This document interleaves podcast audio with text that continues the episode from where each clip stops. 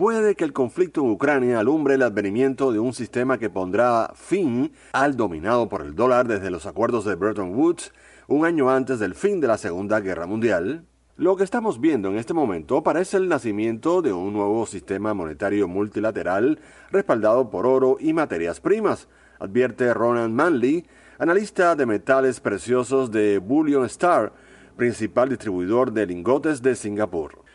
De acuerdo con este experto, sería el comienzo del fin de ese sistema que solo ha sido posible gracias al uso continuado en el mundo de dólares estadounidenses para comerciar con petróleo. Desde el pasado 28 de marzo y hasta el próximo 30 de junio, el Banco Central de Rusia se comprometió a comprar oro a las instituciones de crédito a un precio fijo de 5.000 rublos por gramo. La institución financiera estableció una paridad fija entre el rublo y el oro para equilibrar la oferta y la demanda en el mercado nacional de metales preciosos. Este movimiento estaría buscando preparar al rublo para que entre en el escenario de la canasta monetaria internacional en caso de que Moscú decida vender sus valiosas materias primas en moneda rusa, tal como decretó para las exportaciones energéticas con rumbo a Europa Occidental. En otra de las consecuencias, la paridad entre el rublo y el oro abre la puerta a que el petróleo quede atado al metal precioso, por lo que Rusia podría comenzar a aceptar oro directamente como pago por sus exportaciones de gas, lo que se podría aplicar también al petróleo o cualquier